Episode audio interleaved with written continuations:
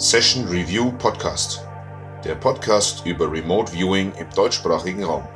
RV-Blog, Laberecke, Trainingstargets, Mystery Targets. Hier besprechen wir unsere Erfahrungen mit Remote Viewing. Mehr nicht. Kritik und Vorschläge bitte an Session Review Podcast at gmail.com.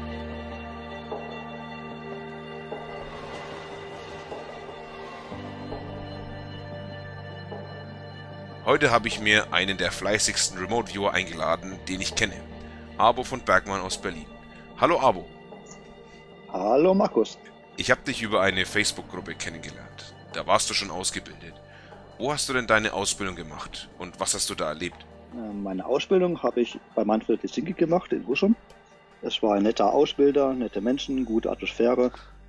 Interessant war zum Beispiel eine Art äh, Tiertage, das ich hatte, wo ich ein wo der Manfred gesagt hatte, dass ich äh, meine Arme ausstrecken soll und dieses Tier versuchen anzufassen, die Aha. Größe bestimmen. Das fand ich ein sehr schönes Erlebnis. Tiere sind ja so immer sehr schwer ausmachbar. Mhm. Und da sollte ich aufstehen, dann meine Arme ausbreiten und dann langsam mich reinfühlen. Okay. Das fand ich sehr interessant. Das war ein gutes Erlebnis. Mhm. Wie lange hat denn die Ausbildung gedauert bei Manfred Jelinski? Das waren, ich glaube, sechs oder sieben Tage. Ich habe das gestückelt, also das war immer in Blocks aufgeteilt. Block 1, Block 2 und Block 3. Block 1 ging ähm, von Stufe 1 bis Stufe 3. Das ging zwei Tage lang. Dann war Block 4 und 5, das waren, glaube ich, nochmal zwei Tage. Und dann die Stufe 3, das waren, glaube ich, auch zwei oder drei Tage. Okay, cool. Was hat dich auf das Thema Remote Viewing aufmerksam gemacht? Gab es da ein bestimmtes Ereignis? Das war lange, lange her. Das war, als der ersten Remote-Weiber nach Deutschland kam, 1996. Da las ich einen Artikel in einer Zeitschrift, die hieß Esoterra, aber die gibt es nicht mehr. Mein Vater hatte die damals abonniert und da habe ich eben auch ab und zu mal reingelesen. Und da kam auch das Thema Remote Vibing vor. Und das fand ich eben sehr interessant damals. Und äh, dieses Thema wurde dann auch in, im Fernsehen vorgestellt. Ich glaube bei RTL und ZDF, ich weiß nicht mehr. Und aber als ich dann nach weiteren Informationen suchte, habe ich darüber kaum was gefunden. Also weder im Internet, weil wir waren damals im Internet noch nicht so wirklich angeschlossen. Und äh, als ich mich dann nach einer Ausbildung mich informiert habe, war die damals sehr, sehr teuer, unerschwinglich teuer. Hast du da noch Preise im Kopf? War noch D-Mark-Zeit, ne? Ja, ich habe die Erinnerung, dass es 7700 D-Mark gekostet hat. Das, das TRV? Ähm, das von Ed Dames. Genau. Technical Remote Viewing. Das damals, das aber hier die Deutschen hier trainiert haben. Mhm. Aber ich war halt damals noch ein Schüler und sowas konnte ich mir nicht leisten und meine Eltern natürlich auch nicht. Deswegen war das halt leider, leider nicht machbar.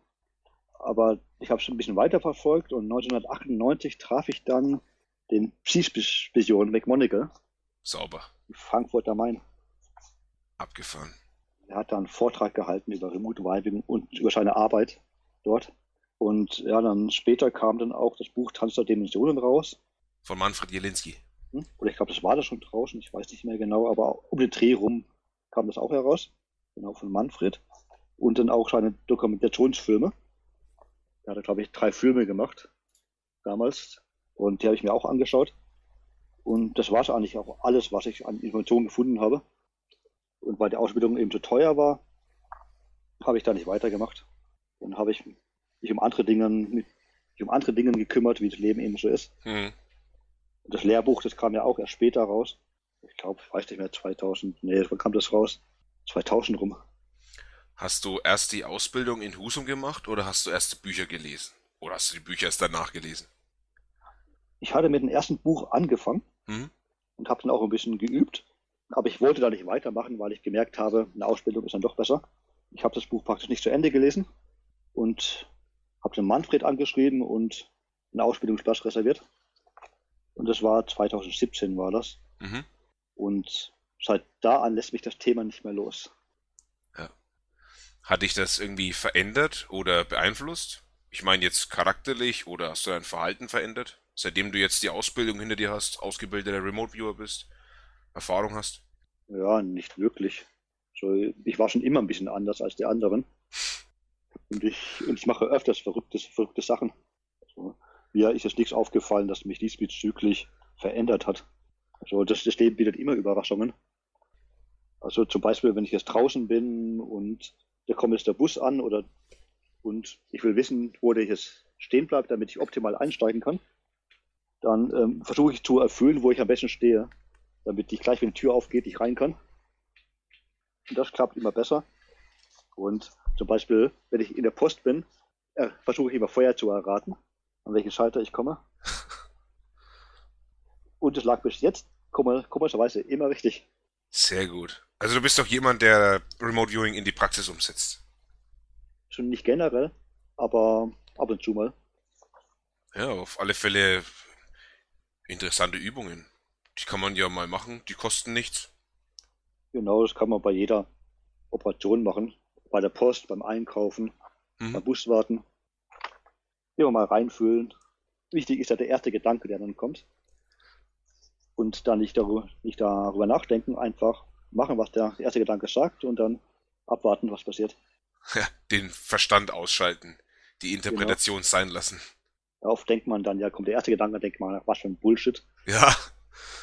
Kann ja nicht stimmen. Genau. Man, so, so man lernt eben auf sein eigenes Empfinden zu hören. Ja. Und das finde ich eigentlich ein Fortschritt oder eine Veränderung, die ich interessant finde. Das Bauchgefühl wird gestärkt. Genau. Hast du deinem, oder du hast ja gesagt, dass dein Vater diese Esoterra-Zeitschrift abonniert hatte. Hast du deinem Umfeld erzählt, was du machst, nachdem du deine Ausbildung hinter dir hattest? Na klar, meinen Eltern habe ich das erzählt und auch manchen meiner Freunde habe ich das auch berichtet. Aber sonst geht es eigentlich keinem was an, weil ich missioniere eigentlich ungerne. Jeder Mensch hat seinen eigenen Lebensweg, seine eigenen Interessen. Aber wenn jemand näher nachfragt, dann erzähle ich dann auch genaueres.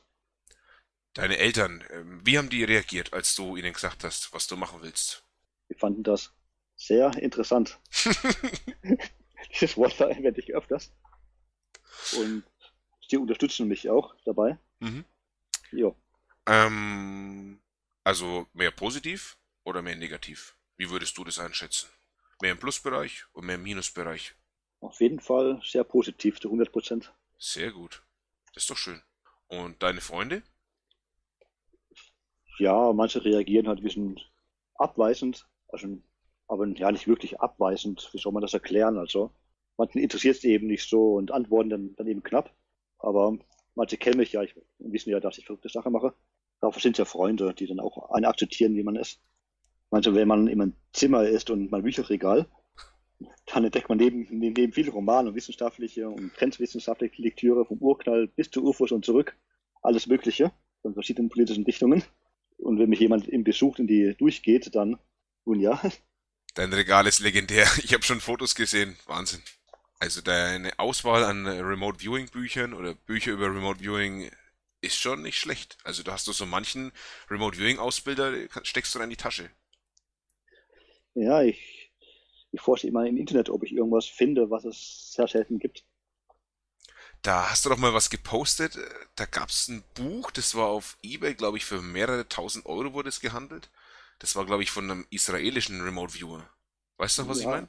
Ja, ich weiß auch nicht mehr den Namen, da müsste ich jetzt aufstehen und nachgucken.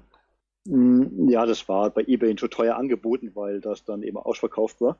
Jetzt mittlerweile bekommt man das wieder für 100 Euro. Und du hattest es. Du hättest es verticken können für mehrere tausend Euro. Ja, ich habe es, glaube ich, für 30 Euro damals gekauft. Cool. Was sagst du zu den Leuten, die wissen wollen, was Remote Viewing ist? dass es eine alternative Informationsquelle ist, die damals für längere Zeit im Geheimen vom amerikanischen Militär, hauptsächlich vom CIA, verwendet worden ist. So antworte ich das. Und wenn die näher nachfragen, dann sage ich eben auch, dass es etwas mit Psi zu tun hat, dass es aber auf ein, auf ein strukturiertes Protokoll aufbaut, das jeder erlernen kann. Jeder? Jeder Mensch? Jeder Mensch. Bei Tieren weiß ich das nicht. Auch die Skeptischen? Die können das auch erlernen. Sehr gut. Schwierig wird es vielleicht, wenn jemand nicht ähm, sehen und nicht schreiben kann. Aber da gibt es bestimmt auch mündliche, mündliche Methoden. Okay. Was findest du am faszinierendsten an Remote Viewing? Gute Frage. Also ich finde diese, Struktur, diese strukturierte Variante finde ich am faszinierenden. und dass es eigentlich jeder erlernen kann. Und ich finde es interessant, wie der Aufbau unseres Gehirnes ist und die Möglichkeiten, die ein Mensch hat und die Wiedererlangung äh, diverser Fähigkeiten, die man ja als Psi bezeichnet.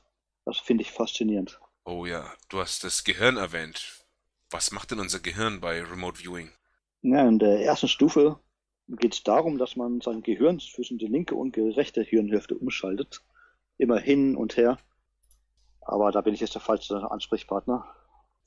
Gibt es andere, die es besser erklären können. Welche Protokolle kennst du und welche verwendest du? Ja, hauptsächlich verwende ich das TRV, das Coordinate Remote Vibing. Jedoch die ähm, deutsche Variante davon, die ein bisschen, äh, die ein bisschen anders ist als die ursprüngliche. Ähm, in der originalen Version besteht, also von, in der originalen Variante von Ingo Schwan besteht die Stufe 3 aus einer dreidimensionalen Modellierung. Und man arbeitet da viel mit Knete. Im Deutschen tobt man sich da eben mehr aus mit, mit gewissen Tools und Werkzeugen, wo man mehr zeichnet und, schreibt. Das ist, finde ich, ein Unterschied zwischen der, zwischen dem originalen CRV. Aber dieses Modellieren, das will ich auch wieder mal testen und versuchen. Wie es damals der Ingo Schwan ähm, gelehrt hat. Hast du schon mal mit Knete gearbeitet? Ich muss jetzt von mir aus sagen, ich habe noch nie mit Knete gearbeitet. Hm, ich habe zweimal habe ich das schon verwendet. Beim ersten Mal war ich erstaunt, dass das, was ich da geknetet habe, sehr gut zum Target gepasst hat. Und zweiten Mal, das war auch ja einigermaßen okay. Aber dann habe ich das nicht mehr gemacht, deswegen will ich das mal wieder machen. Braucht man da eine spezielle Knete? Ich habe mir einfach eine billige bei, bei Amazon gekauft. So eine einfarbige. Aber ich glaube, die Farben sind auch egal. Und sonst, ja, verwende ich noch das ähm, ARV natürlich. Aber dafür verwende ich ähm, die, die gekürzte Variante vom CAV, diese AB-Variante. Und auch nur bis von Stufe 3 bis 4. Möchtest du was zu ARV erzählen? Ich muss sagen, du hast dir da eine richtig interessante, übersichtliche Maske gebaut. Und hm. wenn ich mal irgendwie eine ARV-Frage habe, ich komme zu dir. Okay. Ja, ARV, das sind Tages, da kann man eigentlich jedes Protokoll verwenden, eigentlich egal welches. In der Frage verbindet man dann in zwei Tages miteinander. ARV ist eben dafür geeignet, wenn man jetzt eine Frage beantwortet haben will, die zum Beispiel auf Ja oder Nein basiert. Da verknüpft man die Antworten mit einem Bild. Zum Beispiel der Antwort 1 verknüpft man mit einem Bild und die Antwort 2 verknüpft man mit einem anderen Bild. Und beim ARV geht es dann darum, zu viewen mit dem Protokoll. Und am Ende wird ähm, ausgewertet, welches Bild das dann sein könnte, was man geviewt hat. Welche Daten prozentual zu den Bildern passen. Genau. Ja, die Eindrücke, die vermischen sich ja manchmal zum Teil. Und dann muss man sagen, so 60-40 ist es wahrscheinlich Bild A oder 70-30 ist es Bild B. Genau. Die meisten Eindrücke, die halt zu einem Bild passen, das ist dann das Ergebnis. Und dafür gibt es eben verschiedene Auswertungsmethoden um sowas zu bewerten. Mhm. Aber das zu erklären wäre jetzt hier ein bisschen zu kompliziert. Okay. Und sonst für Solo-Tages verwende ich das LRV-Prinzip von Adames. LRV? Hm? Das Was? heißt äh, Learning Remote Dividing. Das geht praktisch darum, dass man in der Stufe 3 von seiner Zeichnung in seiner Zeichnung ähm, Sachen markiert. Und zwar, dass man als erstes wahrgenommen hat, markiert man zum Beispiel als X, X1 das zweite als x2 und dann das nächste als x3. Und zu jedem von diesem Part macht man wieder nur Stufe 1 bis 3 und so weiter. Mhm. Das ist zwar sehr aufwendig, aber für eine Solo-Session ganz hilfreich. Okay, also du machst deine Stufe 3, deine erste Stufe 3, die teilst du auf in die ersten drei Eindrücke. Genau. Und die untersuchst du dann jeweils mit Stufe 1 bis 3. X1, 1 bis 3, X2, 1 bis 3, X3, Stufe 1 bis 3. Oh, genau. Klingt zeitaufwendig. Da hast du locker 40 Minuten rum, oder? Ja, da kommen, können viele Seiten ähm, zusammenkommen.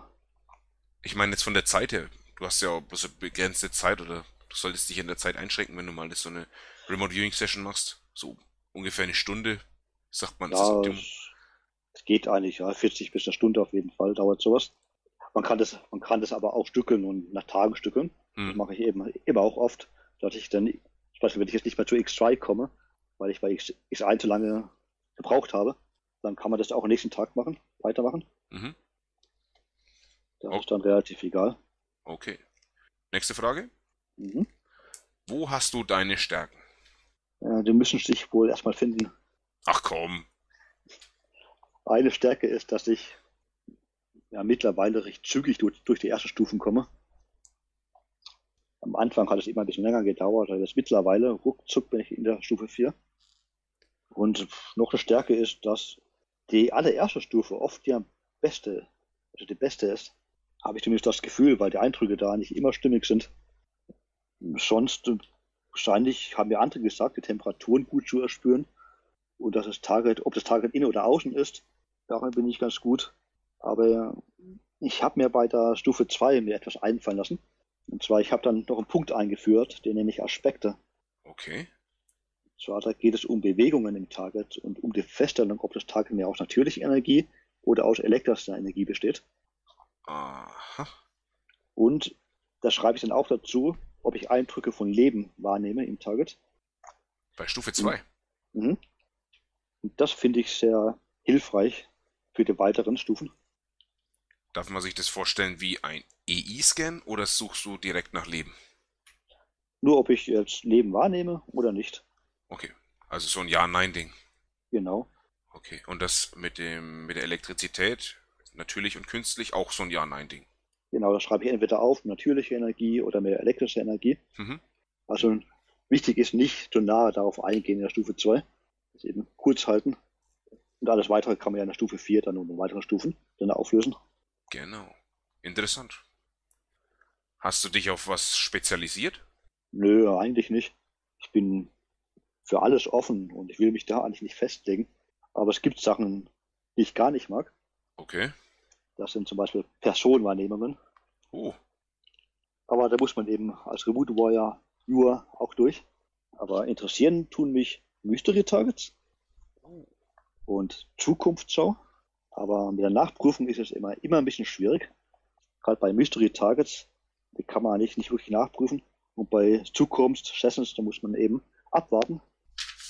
Und sonst interessieren mich auch Targets über vergangene Zeiten, wie über Pyramiden, Präastronautik. Was ich noch nicht gemacht habe, was ich gerne mal machen würde, das, das ist per Remote-Walken etwas auffinden, wie das so diese Geocoacher machen. Ah, Geocaching bloß mit RV. Ja, Dann sparst du dir die ganze ähm, Rätselarbeit. genau. Ah, das ist aber nicht so der Zweck. Man macht das doch wegen den Rätseln, oder? Keine Ahnung. Also ist halt interessant, irgendwas aufzufinden, was versteckt ist. Mhm. Aber Mappings habe ich noch nicht, wirklich- noch nicht wirklich gemacht. Was mich sonst so interessiert, sind eben die aktuellen Zeitgeschichten, ähm, Geschichten, also was in der Politik passiert. Ja, jetzt wo wir bei Zukunftsschau sind, ich habe jetzt hier gerade eine alte Session rausgeholt. Vom 16.01.20, Anfang des Jahres. Da ging es darum, um mein Haus, das zurzeit gebaut wird. Und da habe ich dich ja drauf geschickt und hab dir hab quasi die Meilensteine des Baus äh, aufzeigen lassen. Ja. Ja, Warst du gut an Target? Also zum Beispiel äh, Baubeginn hast du zwischen Februar und März gemacht. Und Anfang Februar war Baubeginn. Also das war nicht schlecht, war echt, war echt gut. Dann der, der zweite Punkt war dann, wann ist das äh, der größte Baufortschritt, Fortschritt? Oder bis wann ist der beendet? Da hast du jetzt hier, das hast du bis Juli. Also bis Juli sind wahrscheinlich die Fenster drin. Da steht, da ist das Dach drin, da sind die Fenster drin, der Rohbau steht. Und was jetzt da noch kommt, ist der Einzug, dass ich ins Haus einziehen kann. Und das ist zwischen November und Dezember. Bin ich mal gespannt. Okay. Das zu deinen Stärken. Die Zukunft ist deine Stärke, Abo. Ja, so viele Zukunftstages habe ich noch nicht gemacht, um das festzustellen. Du hast vorhin schon erwähnt, dass du No-Gos hast, dass du Personenwahrnehmungen nicht ausstehen kannst. Kannst du uns erklären, was No-Gos sind? Und Gut. ein bisschen erklären, warum du gerade diese No-Gos hast? Also Personenwahrnehmungen ist kein No-Go für mich. Okay. Ich mache sie nur nicht gerne. Ah. aber ich mache sie, wenn es zum Target gehört. Ähm, No-Gos, das sind Bereiche, in denen sich eine Viewer sich nicht einklinken will.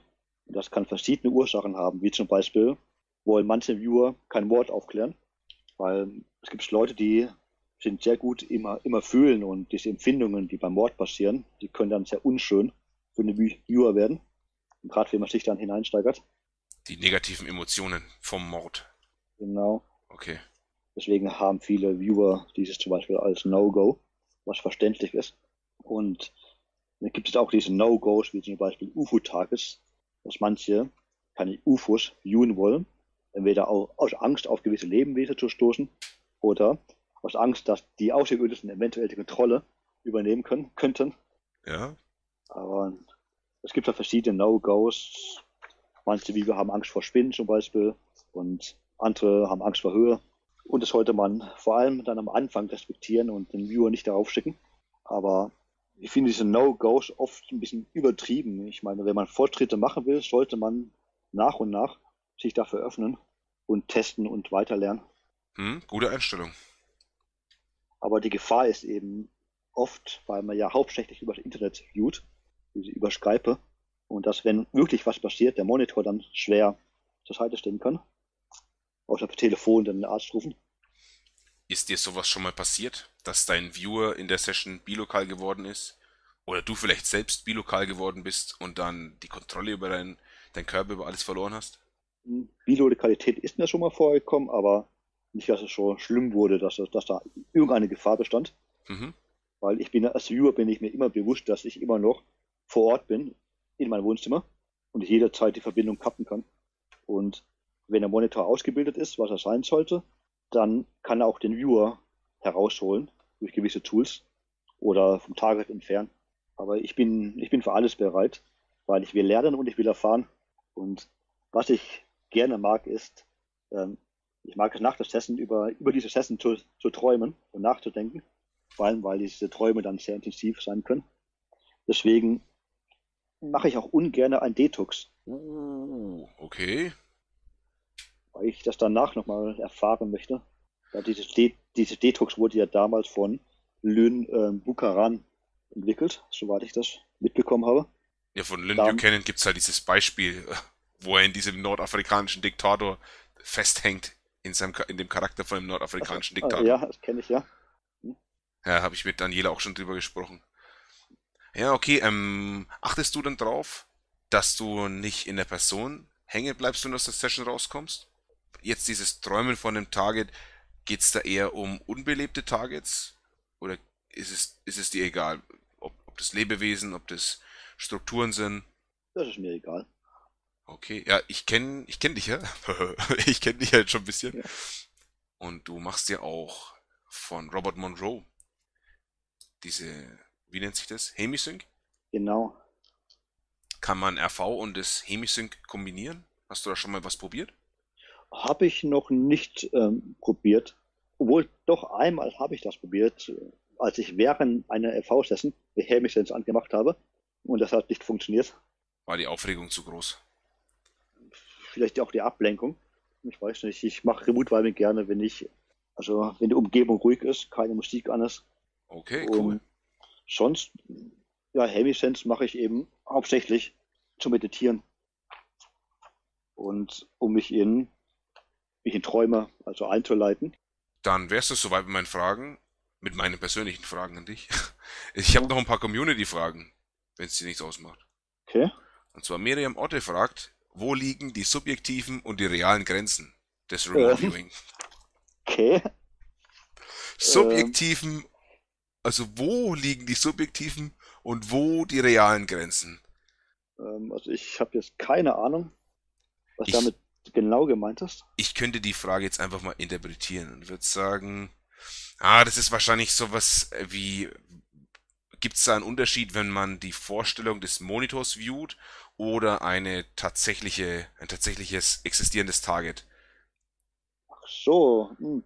so ein Target hatte ich neulich gehabt, da wollte mich ein ein Monitor mich ein bisschen reinlegen oder testen. Mhm.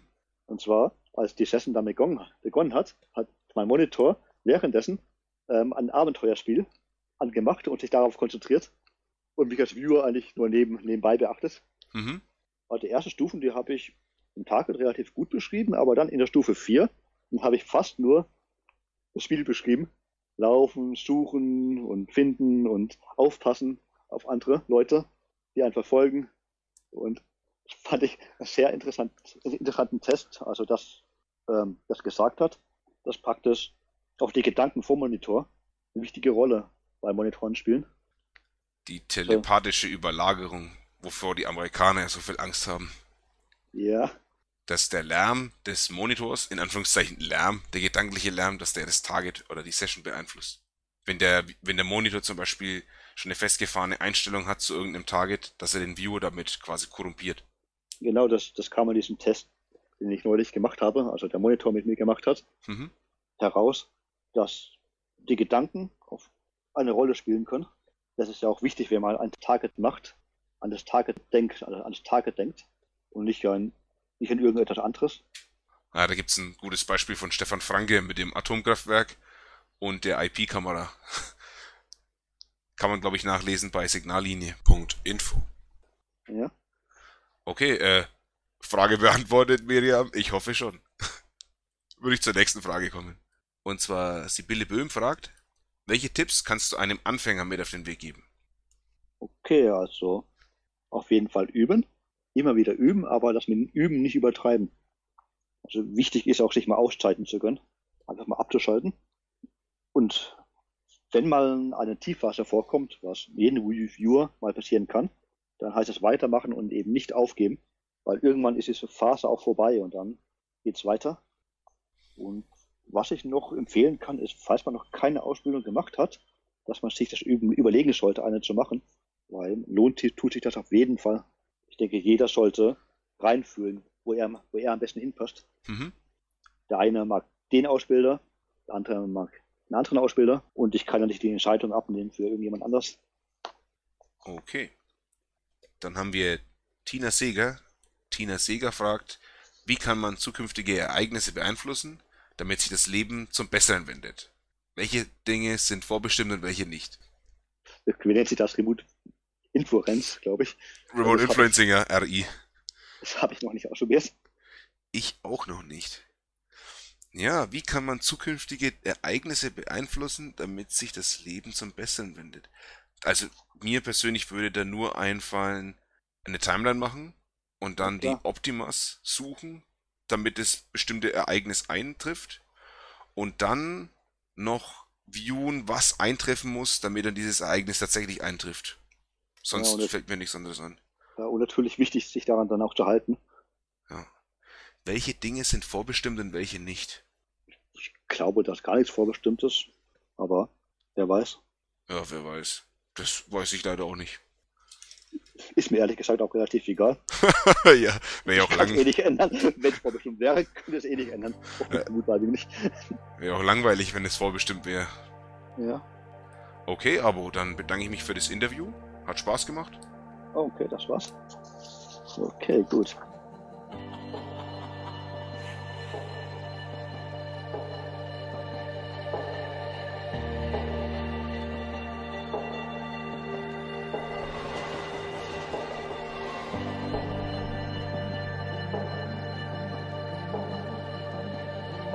Kritik und Vorschläge bitte an sessionreviewpodcast at gmail.com.